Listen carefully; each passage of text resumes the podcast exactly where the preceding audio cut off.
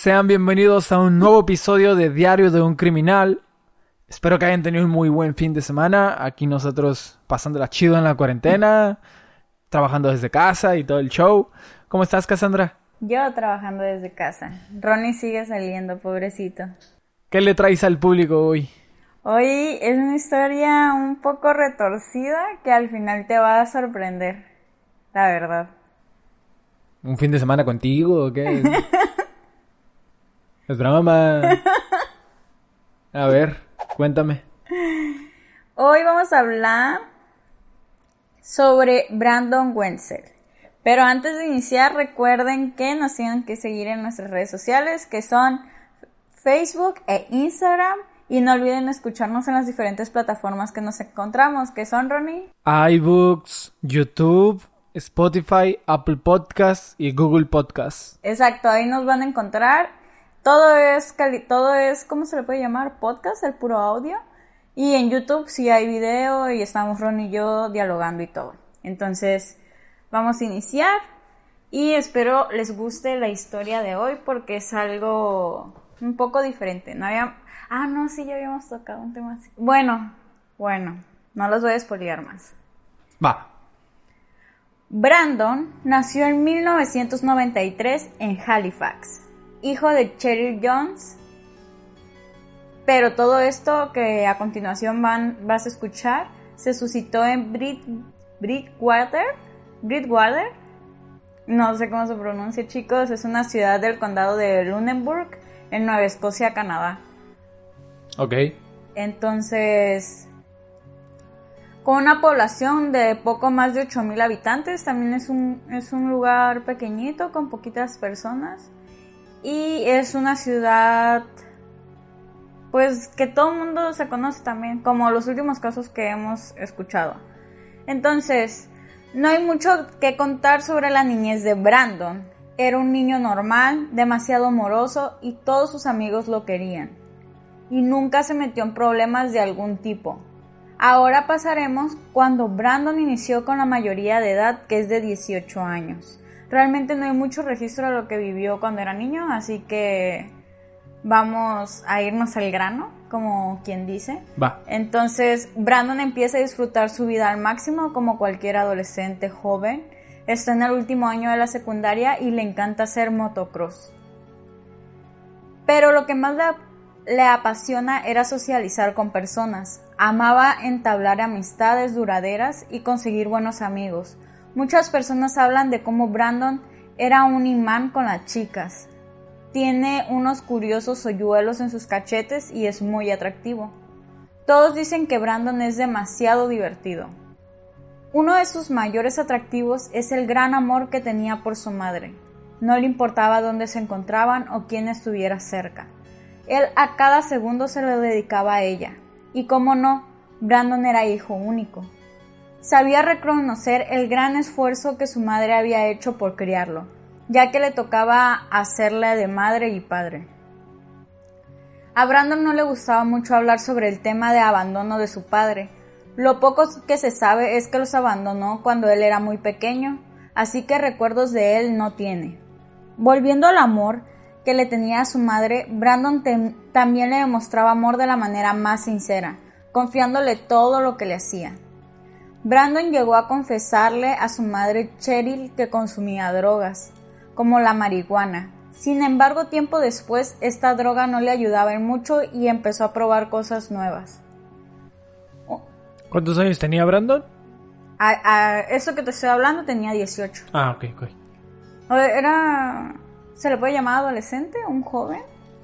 Un niño. Ah, sí, un adolescente.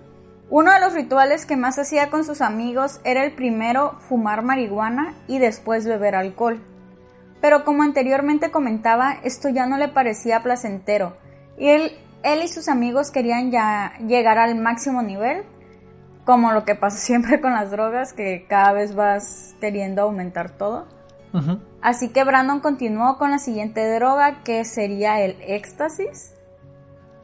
Algunos amigos cercanos a él que no eran del ambiente de fiesta le empezaron a comentar que el usar éxtasis podría dañarle mucho ya que era una droga muy dañina, pero él se justificó diciendo que no se preocuparan, que solo quería probarla y hasta ahí. El éxtasis leí que era como que lo, lo hacían con veneno de rata o para matar ratas o algo así, no, no supe muy bien. No, creo que no va por ahí, pero es muy mala, sí. Sí, es muy mala. Sí. Pero eso de las drogas no era algo extraño para Brandon, ya que él sufría de una condición llamada trastorno por déficit de atención e hiperactividad, TDAH.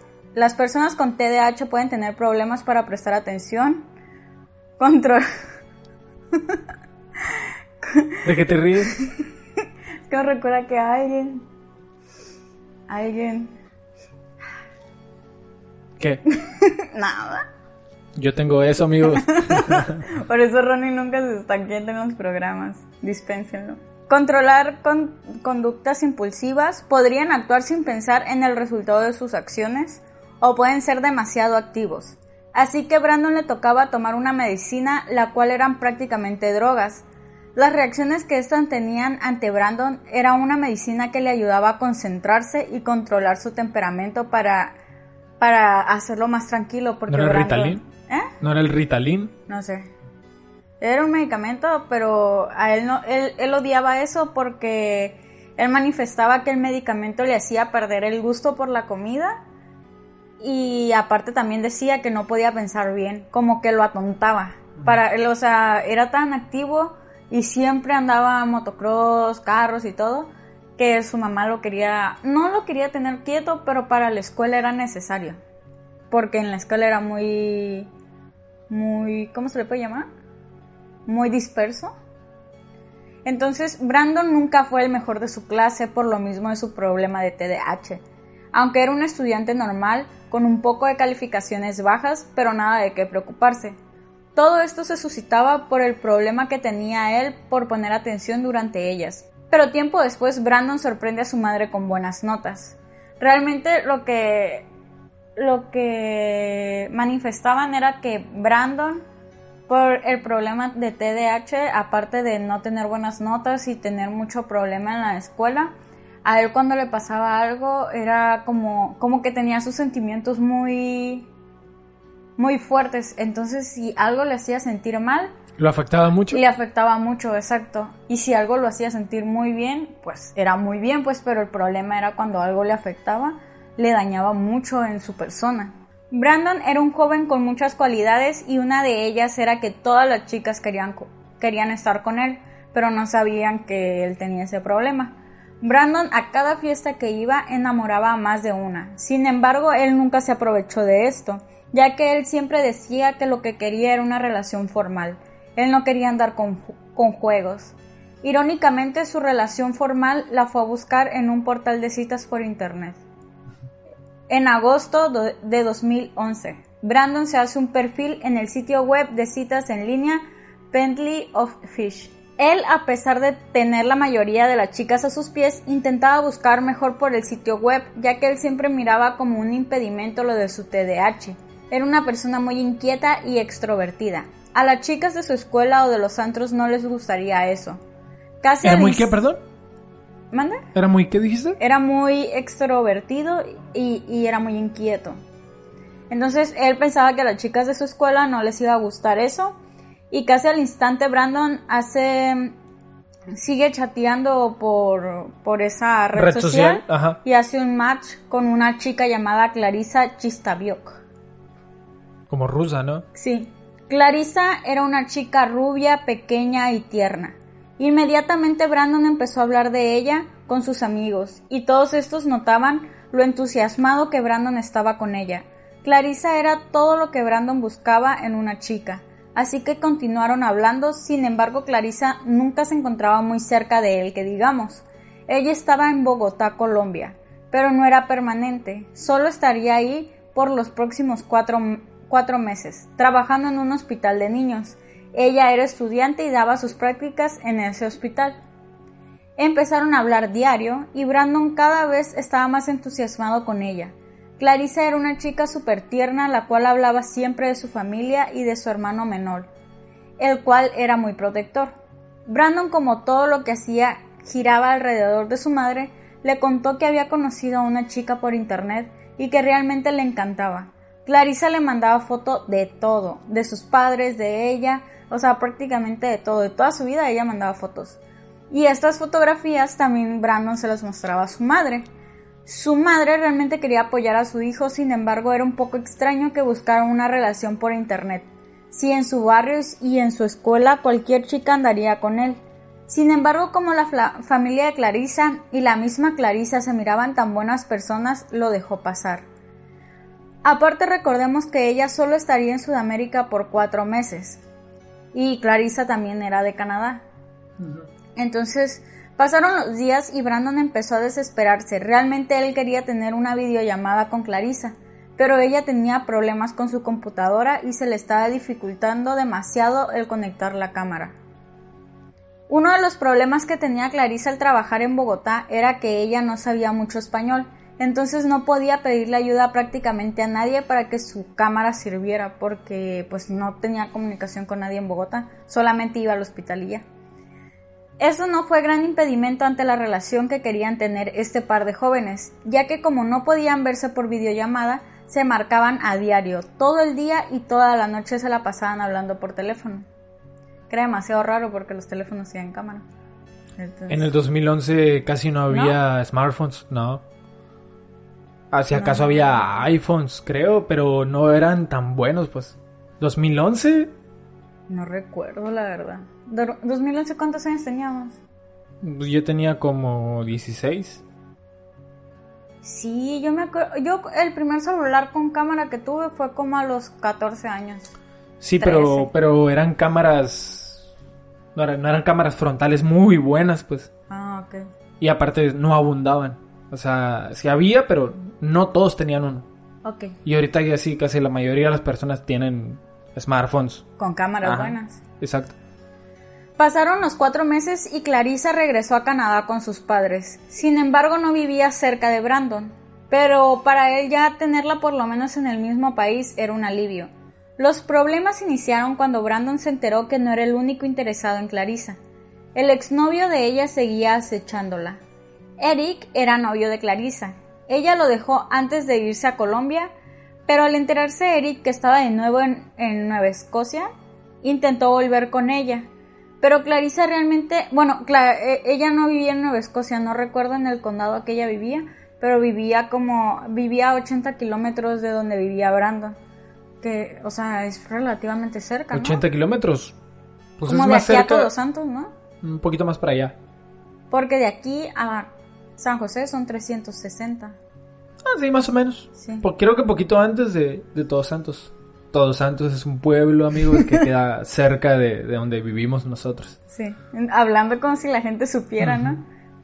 Este.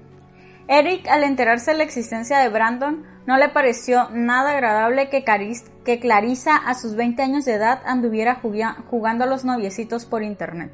Brandon decide contactarse con el hermano menor de Clarissa y le dice todo lo que estaba pasando, contándole que quería pegarle a Eric para que se calmara sin embargo, el hermano de Clarissa se adelantó y al día siguiente le pegó a Eric, y este desapareció de sus vidas.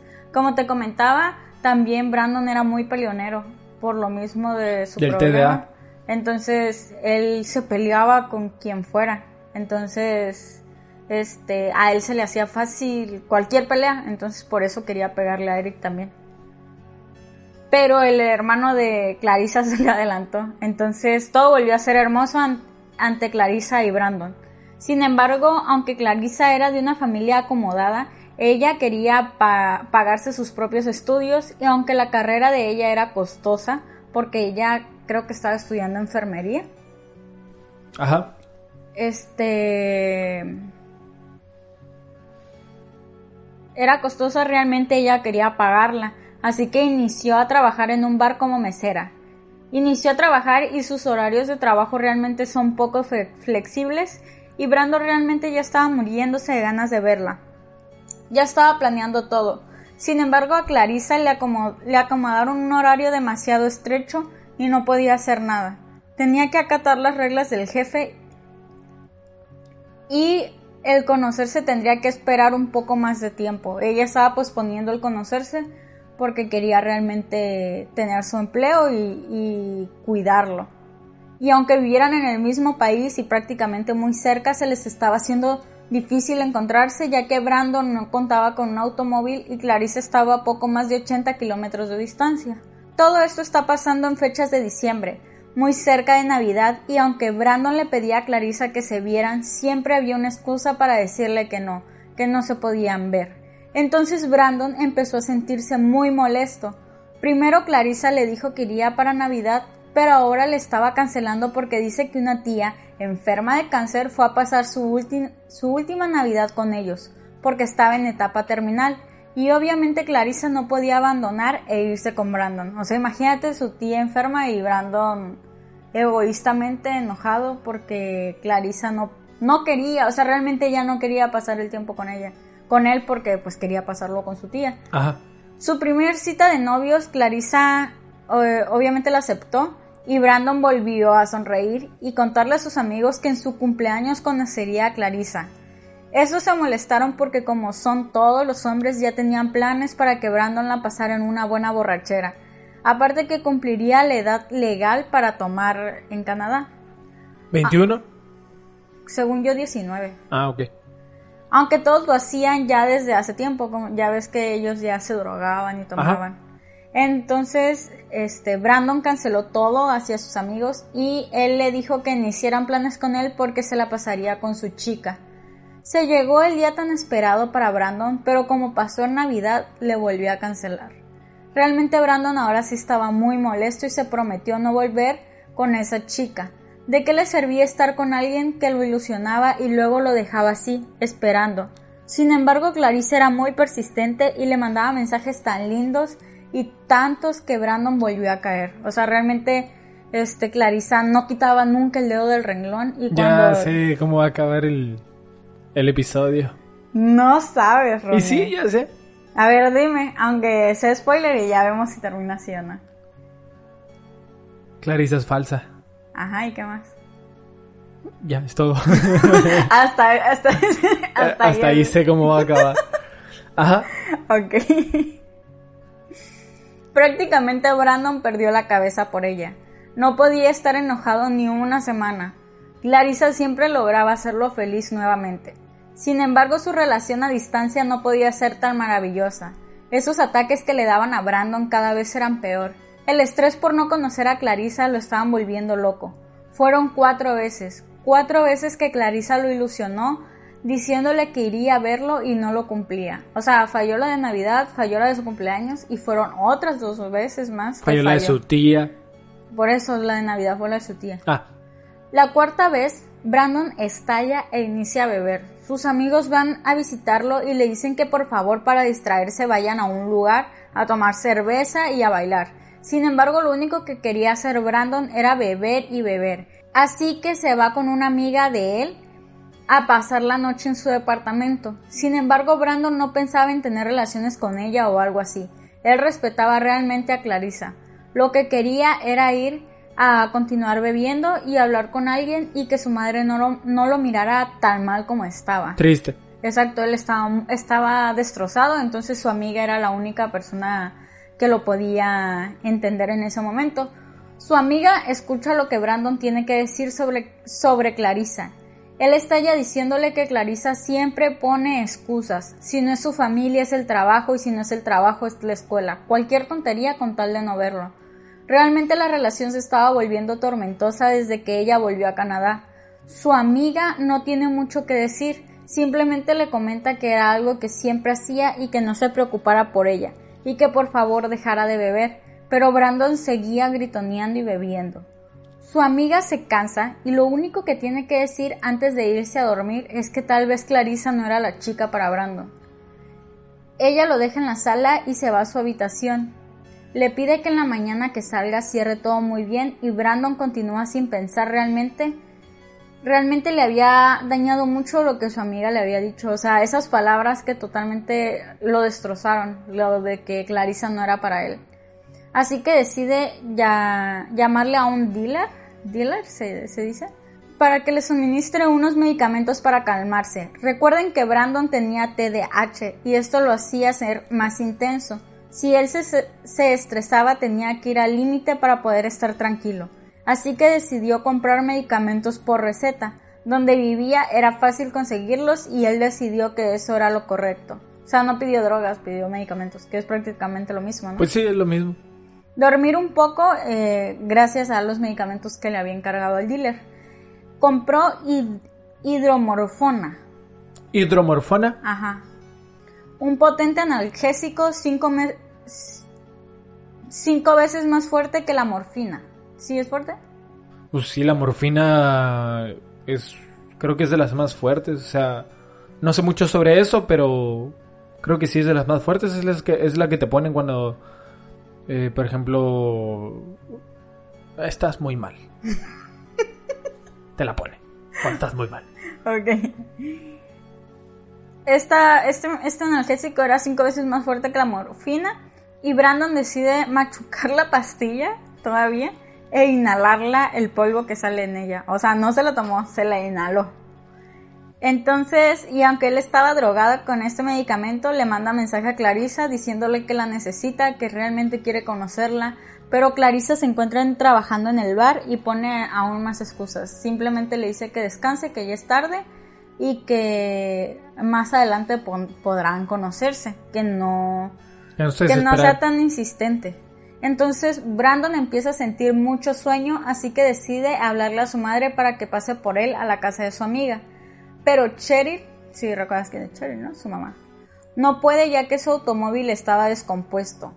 Así que su madre le dice que se quede a dormir con su amiga y que, y que su abuelo pasaría temprano por él. Brandon hace mucho hincapié que debería pasar temprano, ya que tendría que empezar el semestre al día siguiente. A la mañana siguiente su amiga se despierta y se da cuenta que Brandon se había quedado dormido en el sofá, así que empieza a hablarle, que tiene que ir a la escuela, pero Brandon no contesta, se da cuenta que ha estado inhalando algo, así que llama a la ambulancia. Al subir a Brandon en la ambulancia se dan cuenta que tiene muy poco pulso. A las 7 de la mañana unos detectives tocan a la puerta de la madre de Brandon y le dicen que tienen una noticia sobre él. Como su madre sabía que Brandon era tan conflictivo y busca pleito, creyó que había golpeado a alguien o algo por el estilo. Pero no, la noticia que le llevaban era que Brandon había muerto en el hospital esa mañana. Y necesitaba que identificaran el cuerpo. No mames. Todos sus amigos comentaban que todo parecía una pesadilla. Realmente Brandon nunca había comentado algo sobre un suicidio o algo por el estilo, ya que estaban manejando que se había querido suicidar por las pastillas. Entonces Cherry realmente no quiere pensar en nada y decide estar con los restos de su hijo. Sin embargo, antes de todo esto, ella piensa en la novia de Brandon, que es Clarissa, que aunque nunca se vieron, era la niña a la cual él amaba, y se le iba a hacer extraño a Clarissa que de la nada dejara de escribir. Así que se comunicó con ella para contarle sobre lo que había pasado. Realmente Clarissa se desplomó ante la noticia. Cheryl dice que se escuchaba demasiado mal, así que le, dice que debería estar bien y que Brandon está en un lugar mucho mejor. La autopsia reveló que Brandon inhaló hidromorfona y tomó vodka. Esto hizo que su, su sistema respiratorio fallara y muriera. El veredicto del médico fue muerte por sobredosis accidental. Los amigos y la misma Cheryl empezaron a culpar a Clarissa de la muerte de Brandon, si esta chica no lo hubiese decepcionado tanto, Brandon no hubiera inhalado la hidromorfona. El detective que le avisó sobre la muerte de su hijo a Cheryl lidera la investigación y aunque el veredicto del médico fue que había muerto por sobredosis accidental, el detective tenía algunas sospechas de que algo turbio pudiera haber estado pasando. El detective vuelve a la casa de Cheryl para cuestionarle cosas sobre su hijo, si se drogaba o tomaba medicamentos y cosas por el estilo, Cheryl empezaba a sospechar de Clarissa y le dijo al detective. Ella lo empujó a ese punto de tomar las pastillas para adormecer el dolor, solo para sentirse un poco mejor. Estoy segura que mi hijo solo quería adormecerse y no matarse, no suicidarse. Mientras estaban en el interrogatorio, Cheryl recibe múltiples mensajes desde el número de Clarissa. Los mensajes de texto decían que Clarissa se había suicidado inmediatamente después de enterarse de la muerte de Brandon. ¿Neta? Y, sugirió que las dos madres en duelo deberían encontrarse. O sea, la mamá de Clarissa le mandó mensaje a... A la mamá de Brandon. que cuando Se enteró de la cuando noticia de Brandon. se enteró se, se quiso suicidar. Se suicidó más bien dicho.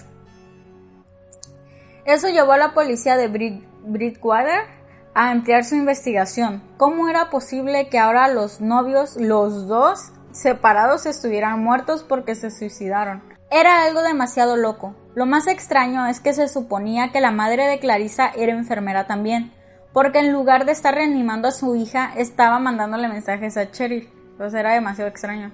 E iniciaron a investigar en hospitales, morgues, panteones, donde fuera sobre Clarissa. Querían saber cuándo había muerto realmente, pero en su ciudad no tenían ningún tipo de ese caso. La madre de Clarissa mandó otro mensaje diciéndole que le habían llevado a un hospital, pero los detectives hablaron y no había información sobre Clarissa. Al igual que le comentó que la estarían velando en un velatorio y también hablaron y no había ningún dato había sobre nada. Clarissa, no. Una chica que se había suicidado, obvio iba a hacer eco en la ciudad, pero no se hablaba de ello. El detective decide ir hasta donde trabajaba Clarissa para preguntar por ella. Obvio ahí sabrían que murió, pero al llegar al bar y mostrarle al dueño la fotografía de la chica, Ni la resulta que nunca trabajó ahí, que nunca la habían visto. Yo sabía que era falsa. Vi tus apuntes. Ah, no es cierto. No es cierto, ¿eh? Me hiciste trampa, ya me hiciste dudar. No. Ah, ok. ¡Ey! O tal vez sí. No es cierto. Ajá. Los detectives rastrean el celular de Clarissa y se dan cuenta que estaba a 130 kilómetros al sur. Y aunque los detectives estaban investigando y lo estaban percatando que tal vez Clarissa no era real, los mensajes a Cheryl le seguían llegando y cada vez más perturbadores. La madre la acusaba de la muerte de Clarissa.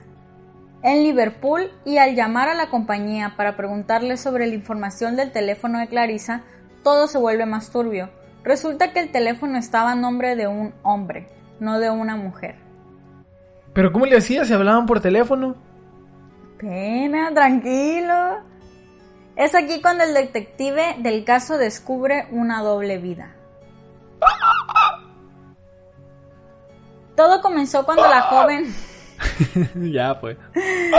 Ah, ya. Todo comenzó cuando la joven Jessica de 18 años creó una doble vida al asumir una identidad en línea falsa llamándose a sí misma Clarissa Chistiapok. Oh. El teléfono lo había registrado su papá, entonces por eso estaba a nombre de él. E ilusionando a Brandon con ella. A nombre de Clarissa. A nombre de Clarissa, claro. Pero en realidad se llama Jessica. Brandon murió creyendo que Clarissa era real y que nunca lo podía ver. Y no era así, la mujer de 20 años resultó ser una chica de 18 años.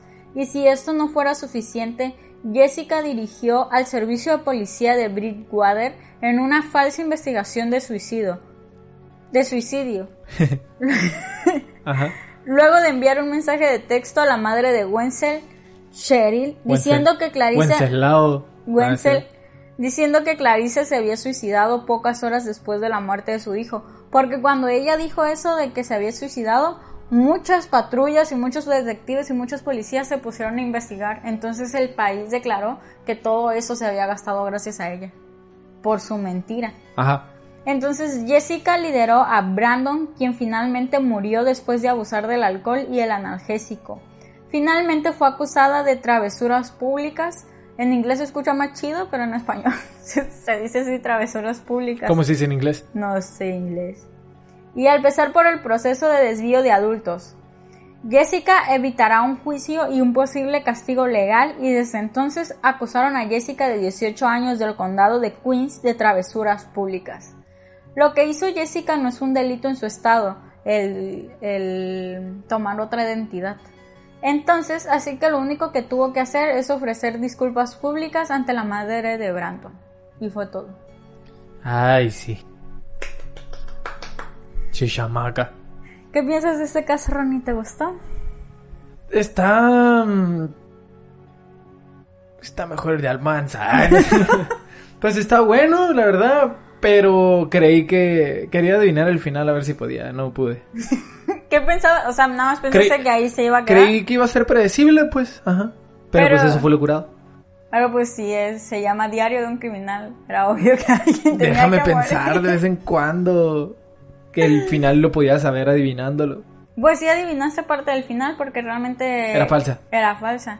Y, o sea, si tú ves, realmente no, no se ve... eh, Todo esto lo saqué de un programa de televisión. Entonces, falso. Ah, no es cierto. no, es real. Entonces, eh, muestran la foto de la chica. Y la chica que usaba Jessica era una muchacha delgadita, más o menos como yo. No, delgadita de verdad, o sea, flaquita, rubia, rubia, con los ojos de color y súper blanca. ¿Y Jessica cómo era? Jessica era un- muy subidita de peso, con el cabello negro y lentes. Entonces Oh. era el yin y el yang. El, lo cliché de, de las personas falsas de- del De internet. internet, exacto. Y más en el 2011 que más se utilizaba eso. Entonces, espero les haya gustado el caso, chicos. ¿No tenemos saludos?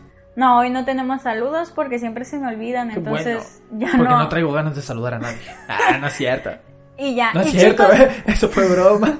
Chicos, nada más quería informarles porque creo que las personas que nos ven por YouTube no nos escuchan por Spotify. Que ¿En serio? ¿Son como 30? No, son 100, ¿eh? No juzgues a mi gente de, de YouTube. Es broma. Este, la gente de YouTube no Ya sé, en YouTube tenemos muy poco, muy poco, ¿cómo se dice? flujo Flujo, sí. de personas. Ni modo. Pero, pues, vamos a ir creciendo. Si ustedes dejan like, comentan, son muy lindos comentando. Muchas gracias. Y se les agradece. Y quería avisarles que nosotros tenemos un programa extra los viernes que Te nada está hablando más- tu mamá. Es en serio. Ay, corte. Corte. Corte. Bueno, Esto va a salir en el Vaya. programa. Sal- saluda a Diario de un Criminal. Ay. Sí, saluda a Diario de un Criminal. No te escucho, hija. Saluda a Diario de un Criminal. Saludo al diario de un criminal. Bueno amigos, esto sería por hoy. Espérate, no terminé de decirle. Esto sería por hoy. Ah. Eh, este saludo que escucharon es de mi mamá. Andaba en la sierra, entonces estaba preocupada por ella. Te amo, mami. Te amo, papi. Y este, volviendo, tenemos un programa que se llama Viernes de Misterio Ah, sí. en Spotify. Entonces ustedes no lo ven en YouTube. Explica, Ronnie, que es, es Viernes de Misterio. Prácticamente se trata de que los viernes ponemos una historia misteriosa. Ajá, de ustedes los seguidores. Pero lo curioso es que los seguidores pueden mandar su historia, o sea, se graban eh, con la aplicación de su teléfono, si tienen equipo, de cualquier manera. Nosotros recibimos el audio, su, su pura voz, contando su historia, de, de la duración que ustedes gusten. Cinco minutos, diez minutos, no hay problema. Dos No- minutos también. Ajá, puede ser una historia corta. Nosotros la tratamos y lo subimos a la plataforma de Spotify. Ajá, entonces, si, si están aburridos en esta cuarentena, recuerden que nosotros los lunes mostramos aquí videos en YouTube y los viernes subimos a la plataforma de Spotify o Viernes Google de. Podcast. Mm, eh, viernes de Misterio. Entonces sería todo por hoy. Muchas gracias chicos, los amamos. Si no tienen que salir de su casita, no salgan. Los queremos. Bye. Bye.